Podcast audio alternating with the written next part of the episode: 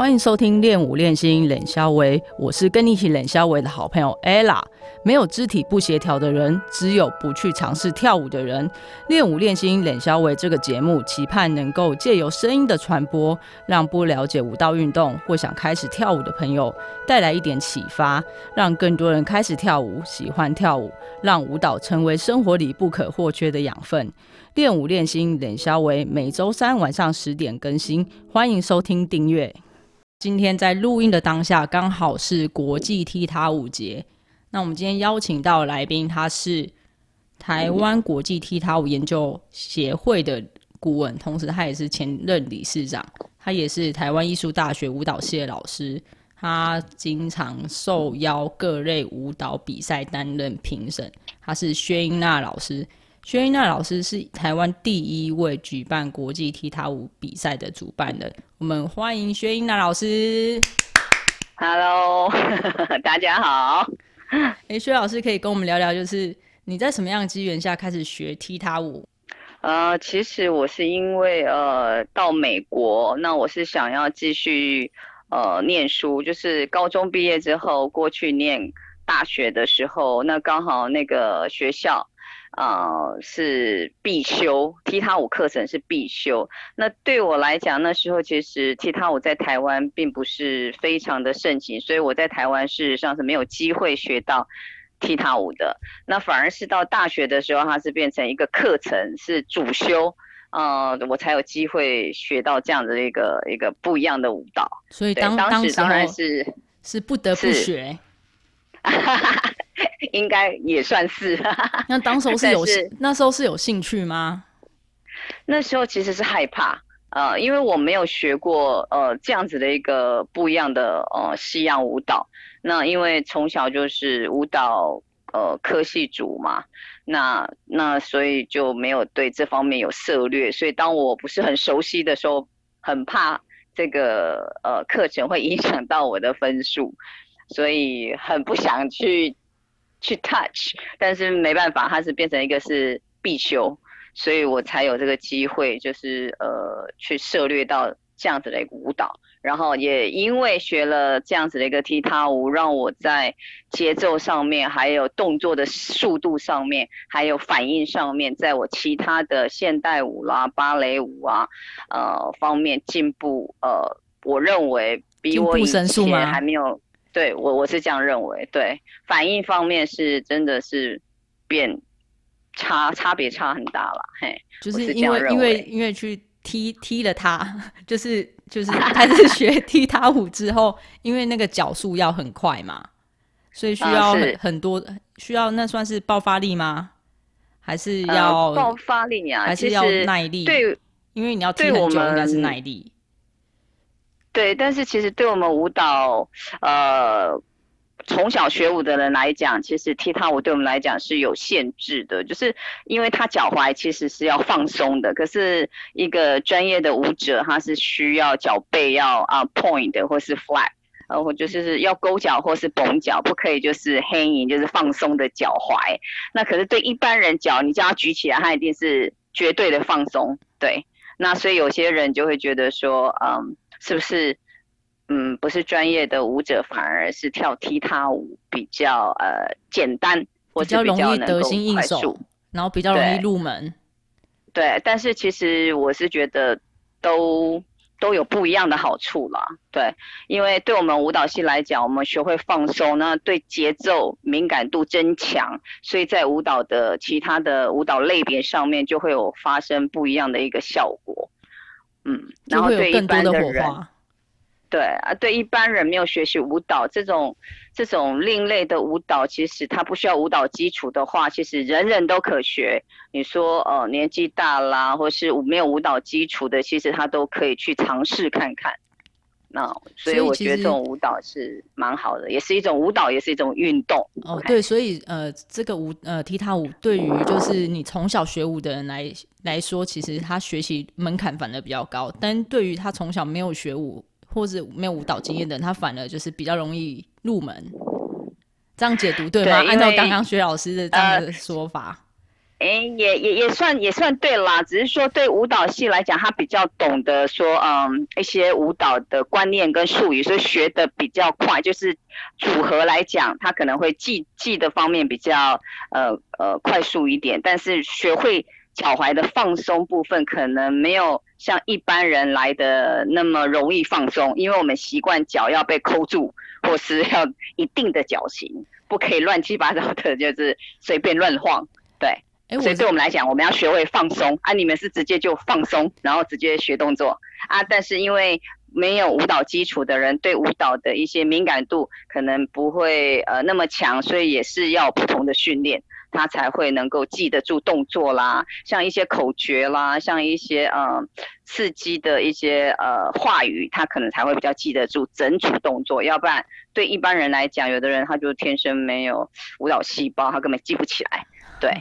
虽然放松的很棒，但是没办法记起来，也是一个问题。对，可能是因为他还没有就是记忆到他的大脑里面，就是还身体还没有习惯这些动作，所以他还没有办法马上反应。对对对，所以两方面都有很好的一个机会去学习，然后呃有不一样的效果。好，所以我是觉得回国之后我是蛮推广这个踢踏舞，不管是在嗯专业或是一般民众，我觉得都很。很需要有这样子的一个呃休闲运动，或是一样这样子的一个舞蹈，来增强各类不同人的一些呃的一些观念啊，或是一些肢体上面的改变。哦，所以你从你回台湾开始教学之后，你就非常大力的推广踢踏舞。没错，我一回国的，因为我主修是现代舞，但是呃那时候回国之后，我发现，在大学里面其实没有这样子的一个呃专业的课程，那我就觉得蛮可惜的。后来呃某些大学就是呃主任觉得还蛮认可这样子的一个舞蹈，就把它放进去大学里面的课程。那呃就有机会，就是教导舞蹈系的学生怎么样去放松脚踝，怎么样去加强呃对节奏的敏感度，能够将来在编舞方面呃对他们的那个音乐性啊，或是呃不一样的一个一个节奏的反应，能够有进步，有一个很大的一个幅度的改变。哦，所以因为因为你也是推广踢踏舞的关系，所以正式进入到大学舞蹈系里面去担任老师。对对，我也有呃，就是一开始回国的时候，嘿。好，那在这之前，呃，在我们就是等一下，呃，继续聊天之前，我想先请薛老师介绍一下踢踏舞，因为我知道好像踢踏舞有分为好几种，有分为美式跟爱尔兰式嘛。对啊，有分呃美式啊、英式啊、爱尔兰式。那美式大家可能就会比较呃接触的比较多，因为台湾目前嗯比较盛行的或是一些舞团也都是呃教美式踢踏，所以美式踢踏大家应该比较有感觉，就是它是非常呃自由轻松，然后很幽默的一些互动。啊，或是说呃节奏性很呃节奏性十足的一个一个一个呃踢踏舞，那可能穿的非常啊轻松也可以跳，穿的非常的啊舞台舞台性的服装也可以跳，它就是很自由啊，什么都可以去展现。那当然就是喜欢在呃节奏上面不同的变化会比较多一点。对，那如果说是英式的话呢，那嗯，大家会有一点不晓得有没有印象哦，就是会有加上一些芭蕾的一些肢体动作在里面，所以呢，它可能会有一些滑步啦、转圈啦等等之类的。像我们在跳芭蕾的时候，也都很注重在上半身的呃肢体上面的延展度哦，所以它也有加了一些这样的一个肢体动作。那爱尔兰式呢？那爱尔兰是，爱爱尔兰是哦，就大家更清楚了。像有没有像呃家乐福啦，或是哪个地方，有时候都会有呃播放那些呃比较有名的爱尔兰团体，就例如说那个火火焰之舞，哎对，火焰之舞啦，舞王啦那些等等之类有名的一些啊舞剧哦，那那这些呢，你看的都是看起来他们都是穿着华丽的一个呃。那个服饰，然后但后面的背景呢，其实都是比较固定式的，哦，所以看起来有的时候有阶梯啦，有时候有它的一些垂吊式的东东西，看起来就是呃。不是那么空洞哦，就是主要就是有背景的搭配，让它整体看起来是很华丽的。那主要呢，他们就是有融入一些他们的传统的呃舞蹈在里面，所以他们的鞋子也跟我们呃不太不太一样，跟美式的鞋子不太一样，因为就好像有点那种呃木屐鞋的那种感觉哈，他们有他们的前面有他们的硬度跟厚度。那所以他们跳起来，有时候手都会是叉腰啦，或是垂在两边呐。然后他们很喜欢就是呃团体舞，然后不团不同的呃不断的在队形变化上，所以就会比较震撼改变。对，有人喜欢看这样排排站。有没有看起来就是人很多，呃，那个视觉视觉的享受了。那如果比较专业的人，他可能喜欢在那个个人秀方面，或是喜欢在技巧性，就脚上的一些呃弹力呀，或是说他的动作的一些节奏。那爱尔兰式就是我觉得是，如果呃走商业的或是走专业的，都会有一些市场。对，就因为它就是比较看起来，呃。视觉上的就是一个华丽的一个演出，所以应该大家一般民众会比较喜欢爱尔兰是啊，比较专业的舞者会比较喜欢节奏性强的、节奏性变化大的美式。但是节奏这么节奏这么强烈，然后对于一般民众来讲，他会不会有很多疑问？说，例如说，呃，我年纪大能学吗？是，那其实，嗯，我们老师。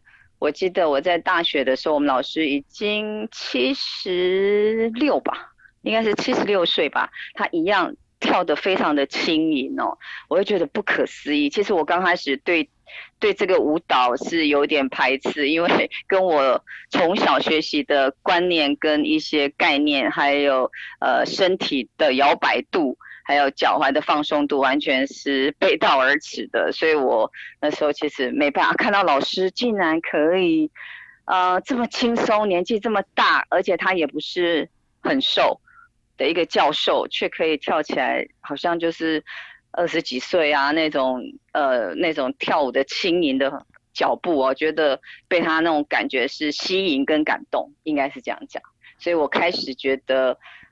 老师都可以七十几岁，我那时候才十几岁，所以所以你觉得，所以你觉得你一定可以，所以你就下定决心要把它学好。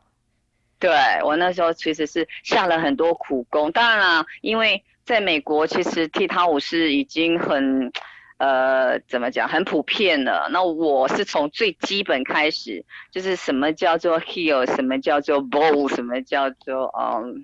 呃，step，然后，这种很简单的，其实我都不知道，呃，术语就对了。那老师都是他的脚步嘛，他的脚步每一个脚步都有自己的名称。对对对，他有他的术语在。那所以我就是都是从那个一点一滴这样子学过来，然后再到从单音，再从双重音，再从节奏，再从呃动作的组合开始学起。对啊，所以踢踏舞者，所以踢踏舞者其实也就是他就是脚上的乐团嘛，脚下乐团。是啊，是啊，是啊，没错。然后更何况我们台湾人，大家都觉得说，哎，那个脚底按摩有没有？因为穴道都在下面嘛。对。那你这你能够这样子踢，其实真的是对脑力有增有增加有变好。那其实在这方面，我当初没有特别感觉。哎，就是好像有刺激到什么呃穴道啊，或者怎么样。可是我回国来推广踢踏舞之后，是真的看到一个国中生，那呃我们都叫他马拉松啊，马拉松，因为他就是喜欢跑步啊。然后当然他功课就是一落千丈。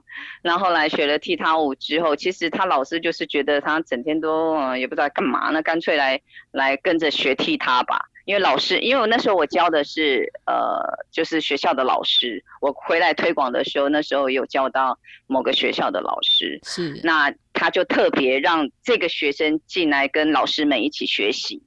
那后来发现，哎，是真的哦。他本来他本来成绩都是从后面开始数过来的一二名。后来他到学了大概我看好像是三个月还是四个月的时候，他成绩就一直往前走，一直往前走，走到最后，我听到的是他是第三名。哇，就是他突然他因为学了舞，然后就脑脑袋也突然就开窍了。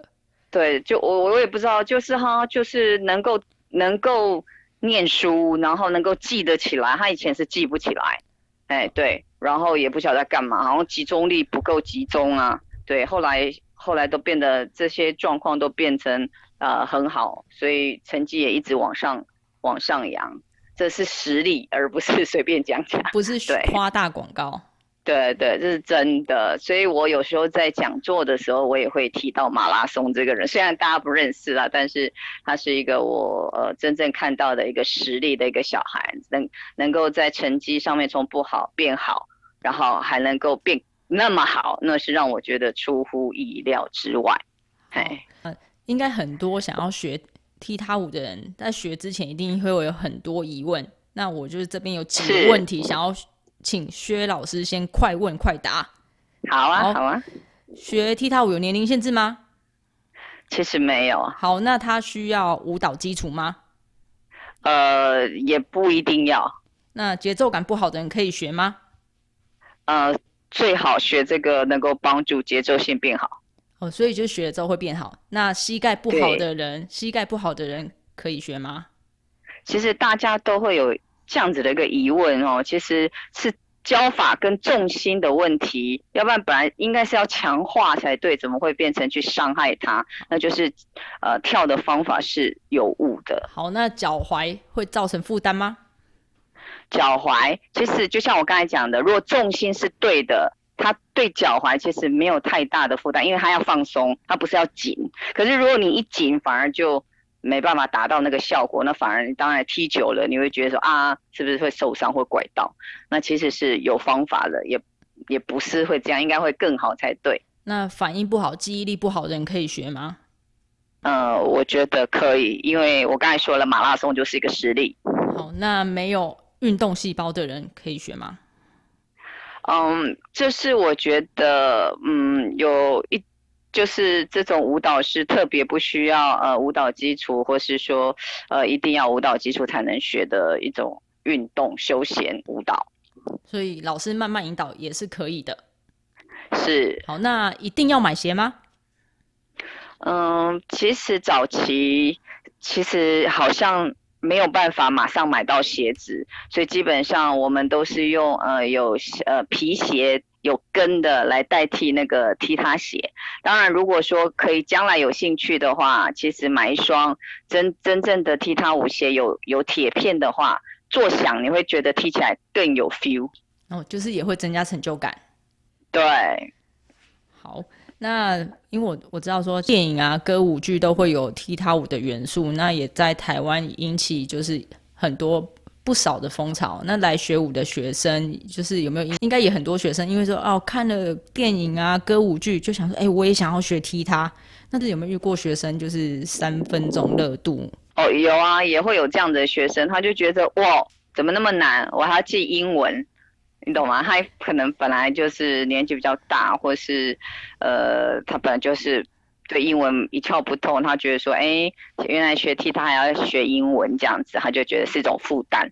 然后他就觉得说，哎呦，踢那么久，好累哦。可是他不是就是来运动吗？对啊，所以我们就会引导他。其实每个动作，他都是从呃简单，然后才到难，所以其实对他们来讲是可以接受的。只是说大家会对我们一开始的示范噼里啪啦噼里啪啦给吓到。那当当然，嗯，慢慢的你引导他，给他一些嗯，就是一些口诀，让他能够。简单的跟着上，或是唱一点点的音调，让他能够去跟上那个节奏，哎，他就会增加兴趣。本来是可能呃快疯了，或是觉得完全没办法跟上，哎，他就会借由这样子的一个音调，或是特别的一个声音吸引他，他就会觉得哎可以套进去，他就记起来了啊，他有成就感，他就会愿意留下来。对，所以我这关键是老师。对，所以我一直觉得，呃，老师的教法跟运用一些口诀，帮助学生去记动作是很重要的一个点。那有学生因为接触踢踏舞之后，他就是有了什么样的转变？除了刚刚你说马拉松那位学生他的就是学业成绩有变好，那有其你有印象中有没有学生有其他的改变吗？呃，我是觉得，因为我本身自己是舞蹈科系主哦，那所以我接触到的舞蹈系当然是比较多。那我会觉得说，嗯，对我们舞蹈系的一些学生来讲，我觉得最大就是音。对音感的敏敏感度增强，所以然后还有就是说，呃，怎么样去编舞方面，我觉得他们在这方面就会去运用这个节奏来去，呃，就是在舞蹈的肢体上面会运用这个节奏来增强不一样的情绪表达。对我觉得这个这方面是改变蛮大的，对我们舞蹈系的学生来讲，啊，就是比较。能够借由不一样的节奏、不一样的呃的 melody，能够去展现不一样的情绪，不会说啊，这音乐走音乐的，然后我们呃自己这边跳自己的，就没有那么那么那么 match 这样子。对，那刚刚薛老师前面有提到说，有些就是年纪比较长的长者，他因为想要学踢踏舞，然后他觉得说，哈，这是还要记好多英文，好难哦。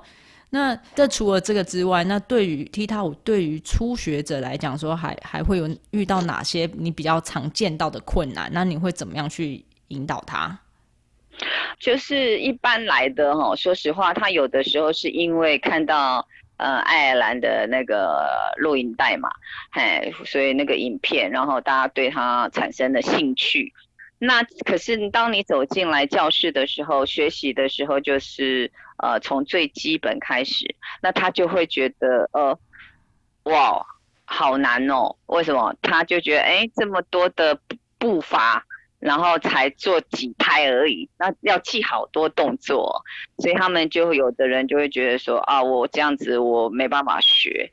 那但是后来呢，就发现哎。你把动作把它拆得非常的细，然后呃再加上每个动作，再偶尔再加上一点啊趣味性的一些步伐，那就会吸引这个初学者，哎，他会觉得啊，才一个步伐可以变成这么多的步骤，这么多的步伐，他就觉得很神奇，然后可是我才学，对我才学到一个动作而已，我就可以啊变化这么多的节奏。他就觉得好好玩哦，所以他就不觉得那么难。可是他如果看到我们呃专业舞者跟噼啪啪啪那个都已经都是会弹会跳，呃会一些技巧性的动作，当然是会比较难。对，那所以我们都会故意就是呃引导他。要玩节奏，就是一个动作就好。学一个动作，你就可以玩出不一样的节奏、不一样的层次、不一样的空间、不一样的一些呃呃步伐。那他就会觉得哇，好炫哦，好像就没这么难。对，他就不会觉得那么难。你通常会建议初学者给自己多少的时间来克服？就是第一，就是因为从来没学过，然后一开始觉得很难。就是他需要多少时间来说服自己跟学习这个部分，然后才会过第一个坎。我会觉，我会觉得基本上，呃，课程来讲啦，我都会比较设计在十二堂课为一岁。那十二堂课的话，就等于说是呃三个月，三个月，对。因为通常大家会很兴奋的在前前面几堂课，那后来他会觉得，哎，又开始遇到困难，嗯。然后，所以又觉得呃不想学，可是都已经缴了钱了，你懂我意思吗？不得不来，所以他就对，所以他又开始慢慢要必须要学到稍微有一点技巧性的一个动作。那等到后面几堂的时候，哎，他就觉得他可以玩了，因为我们一定会引导他嘛，开始又配音乐啊，开始在走队形啊，或是一些互动啊，哎，他就觉得哎还蛮好玩的，原来还可以做这么多的事情，不是只有自己跳。我还可以跟别人有互动，或是我不也不用别人，我自己一个人也可以做出呃呃音符来，对一个旋律来，那他就觉得蛮好玩的，所以我才会建议大家至少都要呃课堂要设定在十堂或十二堂以上，他才会过那个门槛那个关呐，哎，要不然很多就会可能啊三四堂啊我不适合，然后就不学了，就不学。对，其实各种舞蹈都是要给一点给自己一点时间。对对。对对，所以我都会觉得说，一定要有一定的时间，你会看得到他的成果。哎，今天的日子是你你选的还是我选的？你你选的，啊就本来说昨天啊，但你昨天就你回回忆。哎，你知道今天是你知道今天是国际踢踏舞节吗？这这么刚好？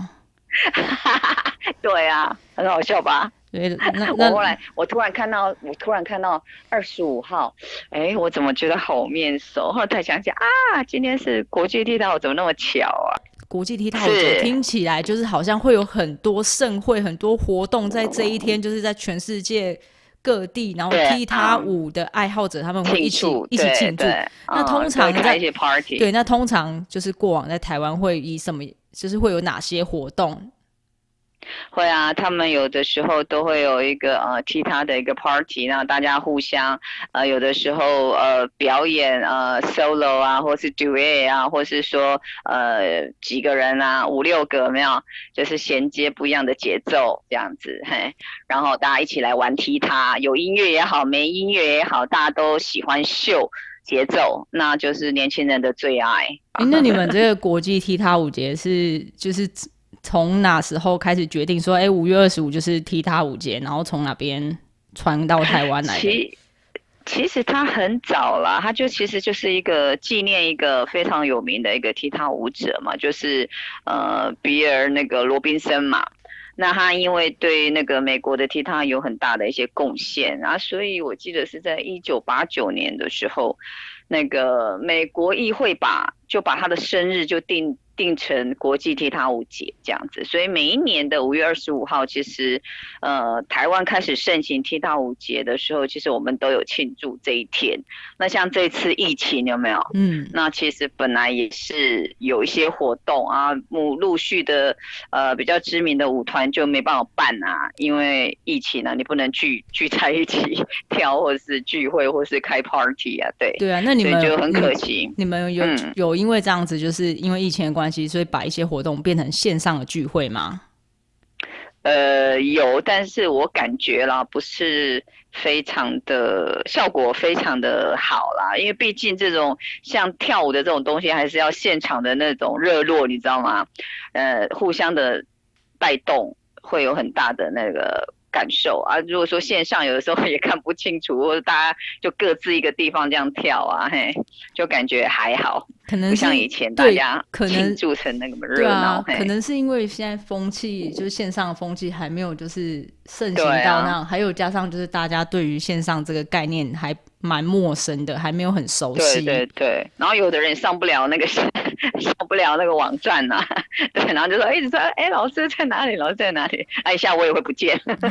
所以我觉得就是有点可惜吧，但是这个疫情也没办法，现在很多课程我们也都改为远距离教学，不管是在学校或是说啊补习班啊协会啊，有的可能就嗯推广性质，大部分都先暂停了。那学校是因为有义务有课程，那所以我们还是要继续用远距离的方式教学。哎，不管是教组合，或是上节奏，或是说呃呃自己编创的一些舞蹈，大家一起来学习，那其实都需要正常上课。哎，因为也今天不是有公布吗？对啊，就是那 又又 延后了，对，延后那就只能延到期末啦。那期末都不能上课，我们也只好就是呃，我我自己觉得啦，老师跳的很累。因为因为要自己跳，因为学生就只能在在线在那个电脑前面看，你也看不到他有没有在跳。对啊，对啊，有的又不不见得开视讯，你也看不到他。对啊，有的是我们有请他一定要开啊，有的会跟你讲说，老师我们害羞。啊，那你 怎么强迫他？对啊，所以常常都觉得自己好像突然变学生了，体力要变很好。就是每每个每个老师都成为直播主这样。对啊，然后讲话要讲的非常呃有条有理，然后呃课程要非常的就是有一二三四，你懂吗？就是不能有顺序，对，不能再像实体课程那样。对对对。哎，所以就变成是因为你看到的其实不是那么清楚，因为如果说一般有很多人，其实每一个格子都好小哦，对啊，然后所以呃那个参与感跟那种你说要解说的非常清楚，我看到学生能够从远距离教学得到的东西，你不是那么确定，你懂我意思吗？哎，跟我们现场当场可以去纠正同学，或是摸到学生的呃一些呃肢体，能够告诉他怎么样去做更好的一个技巧，或是哪些地方是不够完美，我们直接讲，他能够直接感受，或是你直接示范，他能够现场然后当场做。一定是有差啦，但是现在不一样，就只好有不一样的做法，但是还是应该是有有一些效果了。对啊，不过不过刚好线上也是一个现在也是一个很好的推广机会，因为现在资讯非常多嘛。那现在对啊对啊，也因为疫情关系，很多老师都开始做线上教学，然后做了很多影片。其实我觉得这对于还没有加入的人，反而是一个很好的机会点呢。